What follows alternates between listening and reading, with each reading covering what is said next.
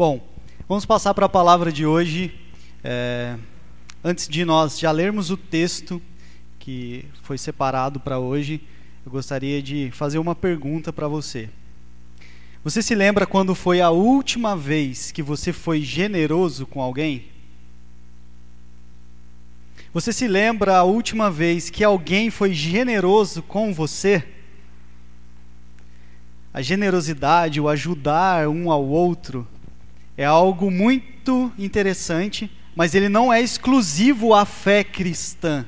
Ele não é exclusivo ao cristianismo, né?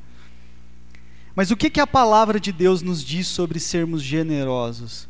Como a Bíblia nos orienta a sermos generosos à luz da palavra de Deus?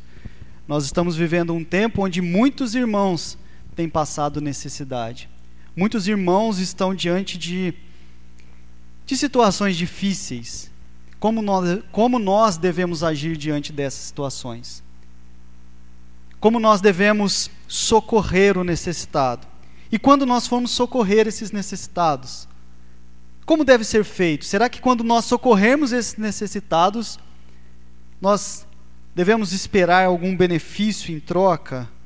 Alguma notoriedade por ter feito uh, uma boa ação? Então eu espero poder responder essas questões e eu quero convidar você a abrir uma passagem muito conhecida. Talvez você já passou por ela algumas vezes durante sua caminhada cristã, e ela se encontra na segunda carta de Paulo aos Coríntios, no capítulo 9. Nós vamos ler a partir do verso 6. Eu vou usar a versão NVI, que é a versão que nós adotamos aqui na igreja. Pode ser um pouco diferente da sua versão, mas se você quiser acompanhar com a gente, nós vamos projetar aqui também é, essa passagem, tá bom? Diz assim a palavra do Senhor: Lembrem-se, aquele que semeia pouco, também colherá pouco, e aquele que semeia com fartura, também colherá fartamente. Cada um dê conforme determinou em seu coração não com pesar ou por obrigação, pois Deus ama quem dá com alegria. E Deus é poderoso para fazer que lhe seja acrescentada toda a graça, para que em todas as coisas, em todo o tempo, tendo tudo o que é necessário, vocês transbordem em toda boa obra. Como está escrito: distribuiu, deu os seus bens aos necessitados a sua justiça dura para sempre. Aquele que supre a semente ao que semeia, e pão ao que come, também lhe suprirá e aumentará a semente, e fará crescer os frutos da sua justiça. Vocês serão enriquecidos de todas as formas, para que possam ser generosos em qualquer ocasião, e por nosso intermédio, a sua generosidade resulte em ação de graças a Deus. O serviço ministerial que vocês estão realizando não está apenas suprindo a necessidade do povo de Deus, mas também transbordando em muitas expressões de gratidão a Deus. Por meio dessa prova de serviço ministerial, outros louvarão a Deus pela obediência que acompanha a confissão que vocês fazem do Evangelho de Cristo e pela generosidade de vocês em compartilhar seus bens com eles e com todos os outros. E nas orações que fazem por vocês, eles estarão cheios de amor por vocês, por causa da insuperável graça que Deus tem dado a vocês. Graças a Deus por seu dom indescritível. Até aí. Vamos orar mais uma vez? Senhor, nós te agradecemos, Pai, por esse tempo. Estamos aqui reunidos, ó Deus, não da forma como gostaríamos, Pai, mas da forma como o Senhor preparou para que estivéssemos aqui essa, essa hora, essa manhã, Pai. Te agradecemos, pois a Sua palavra está aberta diante de nós e nós sabemos que ela é viva, ela é eficaz, ela transforma, ela muda, ela nos confronta. E eu te peço nessa hora, Senhor, que o Teu Espírito Santo traga iluminação às nossas mentes para entender a Sua palavra e que não sejamos somente ouvintes, mas praticantes daquilo que vamos aprender nesse momento, Senhor. te agradecemos, Pai. Oramos mais uma vez pela situação da nossa cidade, do nosso país e a situação do mundo, Senhor. Tenha misericórdia de nós, tenha misericórdia da sua igreja, tenha misericórdia daqueles que estão enfermos, ó Deus. Tenha misericórdia daqueles que estão enlutados nesse momento, Pai. Obrigado pela nossa saúde, pelo seu cuidado para conosco. Pedimos ao Senhor, fale conosco, porque nós dependemos de Ti, Pai. Em nome de Jesus. Amém. Nós vamos entender antes qual é o contexto dessa passagem que nós lemos. Quem escreveu essa passagem foi o apóstolo Paulo. O apóstolo Paulo escreveu essa carta aos Coríntios e ele direcionou essa carta para uma cidade chamada Corinto. Óbvio, né? Por isso que chama carta de Paulo aos Coríntios. Quem levou essa carta até a cidade foi um servo, um discípulo de Paulo chamado Tito. Nessa carta específica de 2 Coríntios, Paulo ele vai tratar de algumas situações. Ele não somente vai trazer orientações para a igreja, também exortações, mas Paulo também ele vai incentivar e agradecer a igreja de Corinto, porque na primeira carta que ele escreveu a essa igreja, ele passou algumas orientações. E a igreja obedeceu essas orientações. Então, nessa segunda carta, ele está também agradecendo e incentivando a igreja por conta disso. Essa passagem específica que nós lemos no capítulo 9, Paulo está voltando a atenção da igreja para um assunto que ele começou a falar lá no capítulo 8. Ele falou para a igreja o seguinte: olha, tem uma igreja lá em Jerusalém, na Judéia, que está passando necessidade. Os nossos irmãos lá estão necessitados. Então ele fala para a igreja de Corinto: nós precisamos levantar uma oferta e enviar para essa igreja. E aí Paulo ele está apelando para a generosidade da igreja de Corinto para socorrer a igreja lá em Jerusalém. E aí aqui nessa passagem específica, Paulo então fala: Eu já passei as orientações para vocês. Vocês precisam ser generosos com os outros irmãos que estão passando necessidade. E aí agora chegou a hora da prática. Vocês precisam levantar uma oferta para essa igreja que está passando necessidade. E aí nós chegamos então nesse trecho que nós lemos de 2 Coríntios, capítulo 9, dos versos 6 ao 15. Para esse trecho específico, eu gostaria de fazer duas divisões. Duas divisões. A, o primeiro ponto que eu gostaria de destacar, eles vão do verso 6 ao verso 11. Paulo ele vai tratar especificamente nessa parte da semeadura e da colheita. Paulo ele vai fazer uma comparação com a agricultura. A parte de agricultura naquela época era algo muito simples, muito comum para eles. Então Paulo faz uma comparação com a agricultura. E aqui ele ensina uma coisa que parece ser lógica para nós. Ele fala o seguinte para a igreja: se você semeia pouco, você colhe pouco. Se você semeia muito, você colhe muito. Parece lógico isso, né? E aí, dentro desse, dessa parte específica, nós podemos observar dois aspectos. Dos, dos versos 6 ao 9, Paulo está falando para eles: uma vez, igreja de Corinto, que vocês foram abençoados com tanta fartura, vocês também precisam semear com fartura. E aí ele fala algo muito interessante. Não por obrigação, não com relutância, mas com alegria. Porque Deus ama quem age assim. E aí no verso 9, ele evoca o Salmo 112, 9, falando para eles: Assim está escrito. E aí ele fala: os seus atos de generosidade, eles vão durar para sempre, eles vão ter efeitos duradouros. E depois ele continua, dos versos 10 e 11. Lembrando o povo, lembrando a igreja, que quem tem suprido a igreja em todos os aspectos, tanto na fartura da semente, quanto na fartura da colheita, é Deus. Deus é quem tem suprido com abundância a igreja. E aí Paulo os orienta, da mesma maneira que vocês estão sendo supridos com abundância, sejam generosos também com abundância, não retenham as bênçãos para vocês. E o segundo ponto que eu quero destacar vai do verso 12 ao 15, onde Paulo ele vai falar quais são os resultados dessa generosidade. Paulo, Paulo vai falar para eles assim: ó, se vocês agirem com generosidade, vocês vão colher alguns resultados. O primeiro resultado deles está no verso 12, que as necessidades dos fiéis seriam supridas. Um outro resultado, a igreja que foi ajudada, a igreja de Jerusalém, agradeceu a Deus por isso. Um outro resultado, a igreja que ajudou, mostrou obediência ao evangelho. Os coríntios, a igreja de Coríntios, uma vez que ela ajudou a igreja de Jerusalém, eles mostraram que são obedientes ao evangelho. Outro outro resultado dessa generosidade, houve a intercessão e a oração, porque a igreja que foi ajudada orou agradecendo e se lembrou dos irmãos de é, Corinto.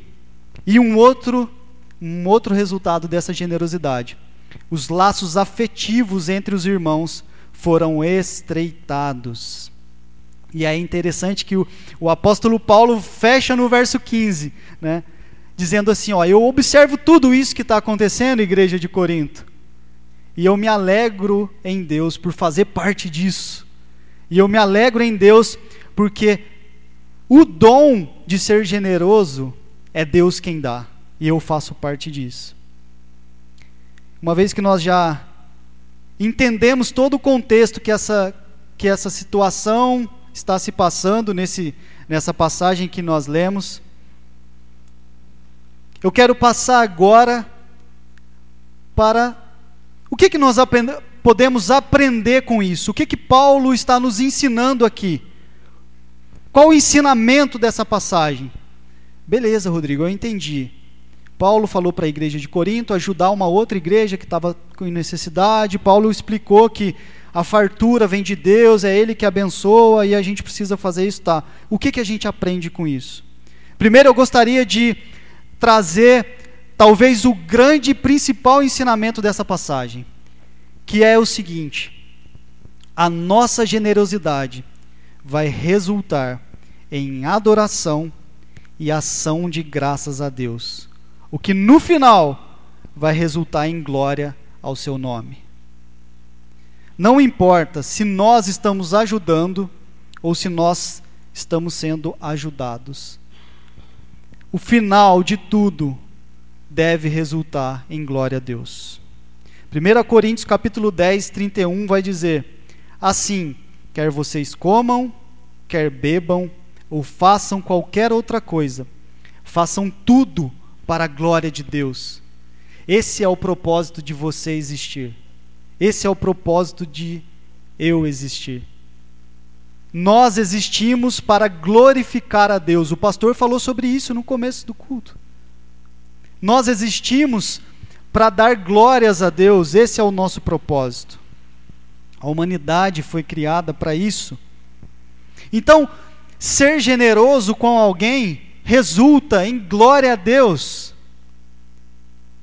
E nós, quando somos generosos, nós estamos glorificando a Deus também. Nós podemos aprender também que nós não podemos ser avarentos. O texto é muito claro em nos ensinar a sermos generosos nós não podemos reter as bênçãos que temos recebido de Deus. Não podemos. E é interessante, porque Paulo nos diz que quanto mais nós abençoarmos, mais Deus vai nos abençoar para que a gente possa abençoar mais pessoas. E em cima desse ensinamento, nós também devemos lembrar que nós devemos ser generosos para a glória de Deus. Para a glória de Deus. Nunca pense que você deve ajudar esperando receber algo em troca ou algum benefício próprio ou holofote. Mateus capítulo 6 é muito claro quando ele diz: quando você for fazer algo, que a sua mão esquerda não saiba o que a direita faz. Mateus capítulo 6, verso 24 também vai dizer: Ninguém pode servir a dois senhores, pois odiará a um e amará o outro, ou se dedicará a um e desprezará o outro. Vocês não podem servir a Deus e ao dinheiro. Quem é o seu Deus? O problema não é ter dinheiro. Provérbios vai dizer que o amor ao dinheiro é a raiz de todos os males. O problema não é você ter dinheiro, o problema é você amar o dinheiro ao ponto dele se tornar o seu Deus. Esse é o problema.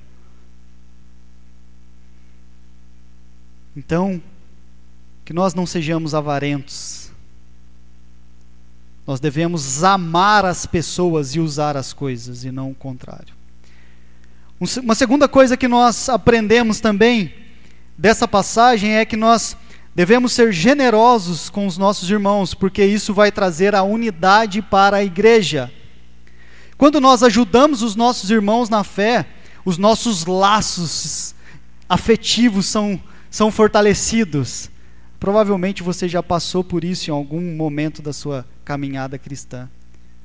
Quando você ajuda alguém, parece que você se conecta a essa pessoa, né, de alguma forma.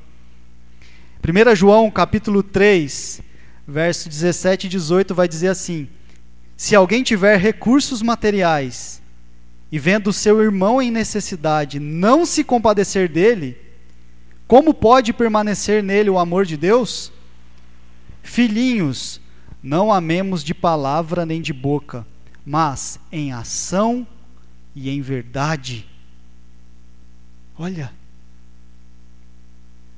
No seminário, o professor Franklin Ferreira falou uma frase em uma das aulas e ela ficou marcada no meu coração.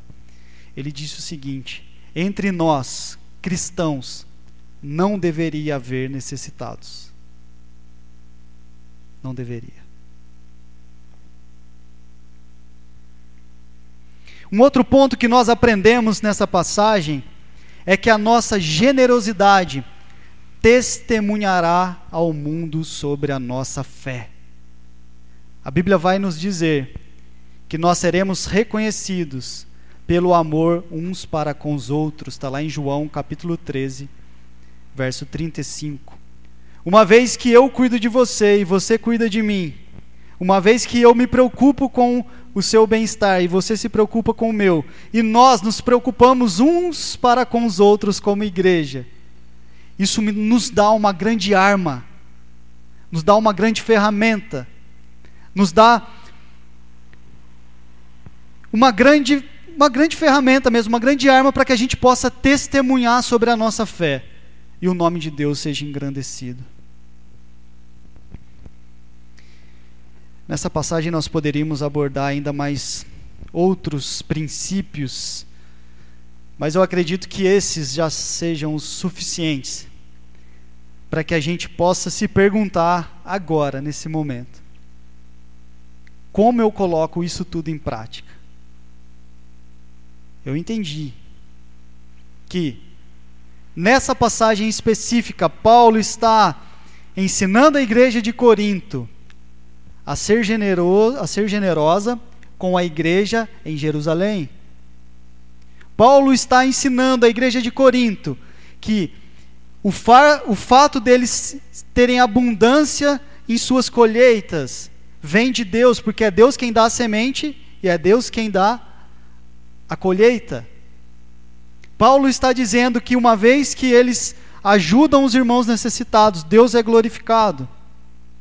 E nós aprendemos que, se nós conseguirmos fazer isso, Deus vai ser glorificado, os nossos laços vão ser estreitados, nós vamos dar testemunho da nossa fé, nós vamos colher muitas bênçãos para as nossas vidas.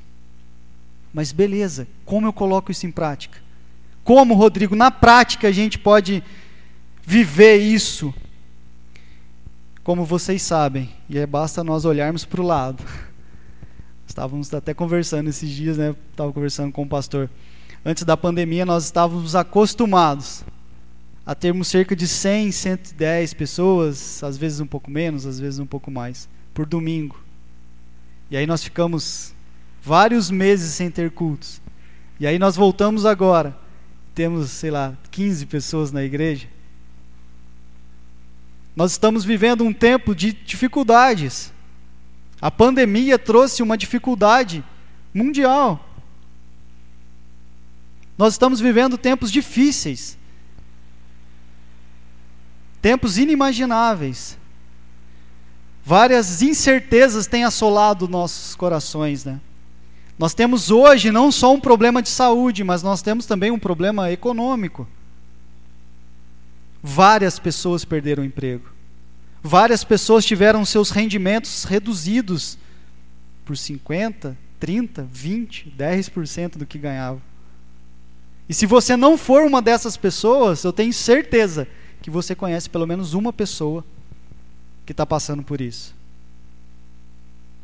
E a pergunta que eu quero fazer agora, então, é como nós podemos colocar em prática esse ensinamento de sermos generosos com o próximo?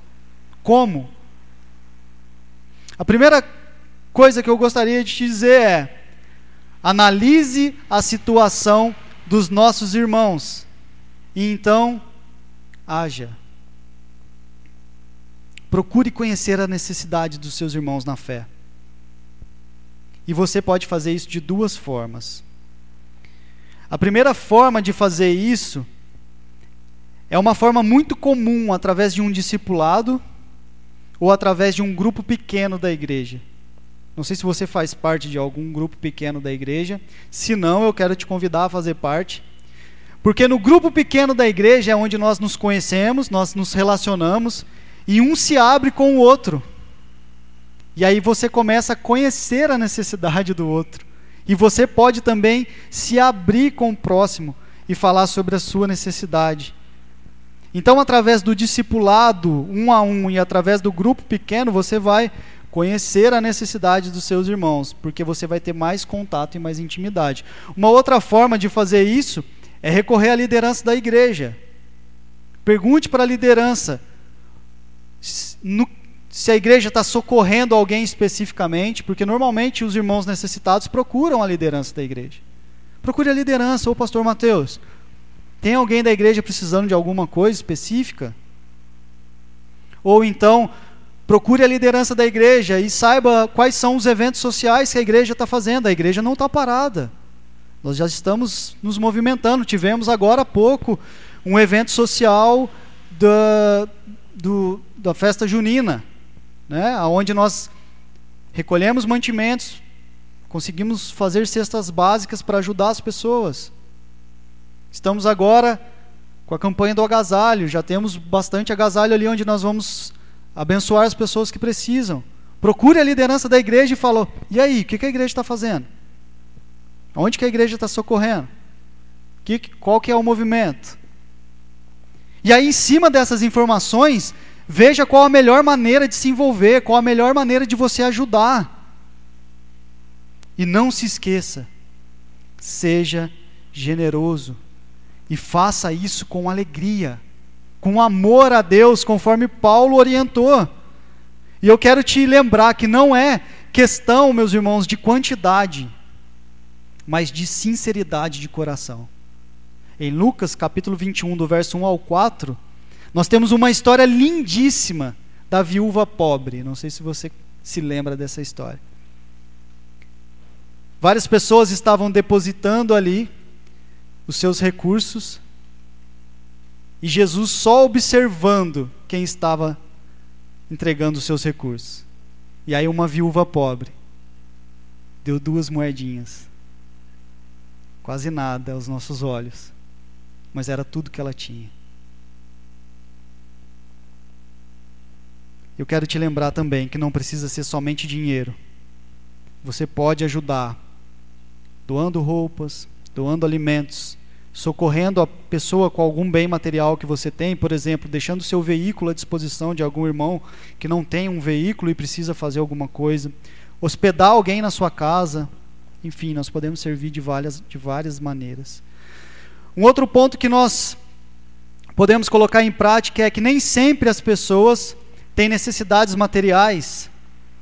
Além da ajuda financeira, nós devemos ser generosos também com outros recursos, como por exemplo o tempo. Se nós gerenciarmos bem o nosso tempo, nós podemos socorrer pessoas que hoje estão ansiosas, depressivas, com medo do porvir, tire um tempo, converse com essa pessoa, passe um tempo falando com ela, faça uma chamada de WhatsApp, de Zoom, use a tecnologia a seu favor, converse, aconselhe, use o seu tempo. Use o seu tempo orando por essa pessoa. Use o seu tempo se dispondo a, talvez, se o assunto for tão sério, a ajudar ela a procurar um, uma ajuda de um profissional de área da saúde. E por último, mas não menos importante,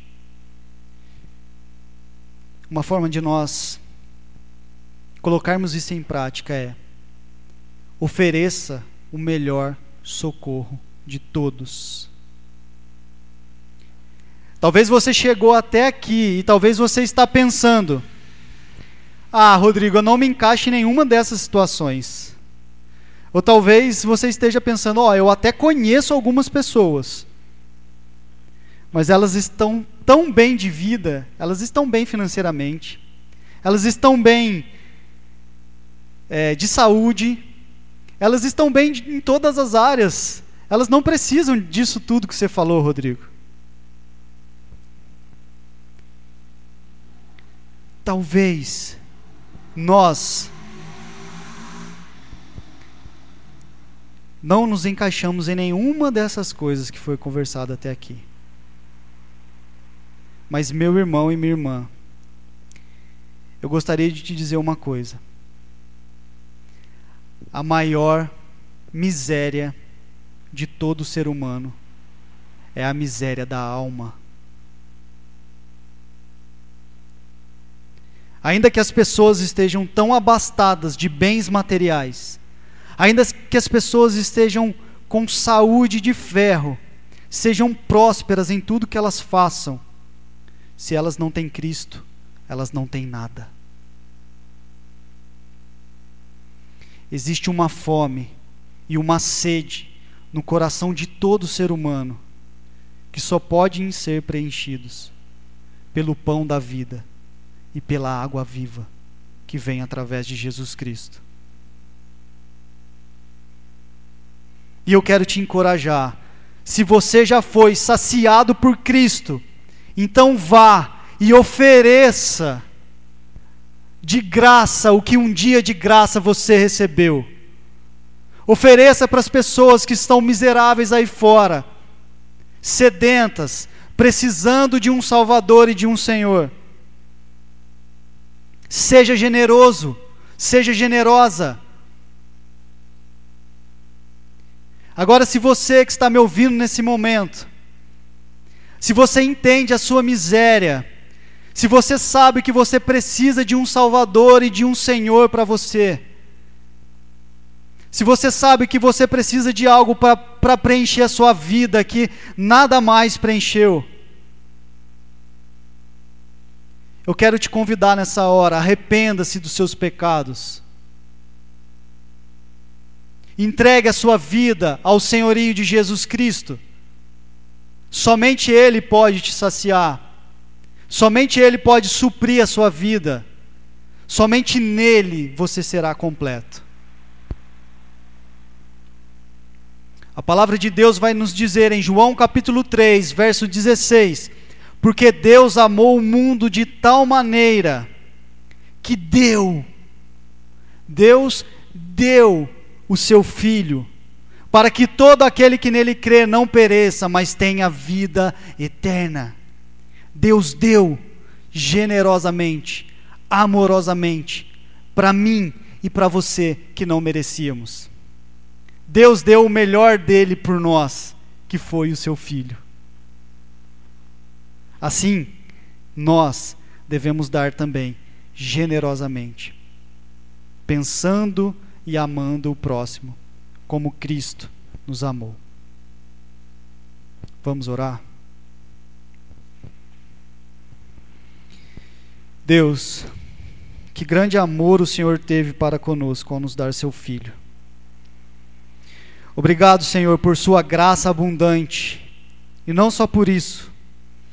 Obrigado por Sua generosidade sem fim ao nos sustentar todos os dias com a sua misericórdia e com a sua graça. Nós te agradecemos também pelo seu sustento em todas as áreas de nossas vidas. Nos ajude, ó Deus, a sermos generosos para com os nossos irmãos. Que nós possamos nos lembrar todos os dias que nós somos apenas mordomos daquilo que, daquilo que o Senhor tem confiado em nossas mãos. E entendendo isso, que possamos usar os nossos recursos para socorrer ao próximo e te render glória e louvores. Livra-nos da avareza, Senhor. Livra-nos da mesquinharia. Livra-nos do apego às coisas desse mundo e até quando nós conseguimos socorrer os necessitados. Nos livra do orgulho e da soberba de fazer boas obras. Senhor, nos dê corações generosos e amorosos e nos use para a Sua glória. Em nome do Teu Filho amado Jesus que nós oramos. Amém. Amém. Glória a Deus.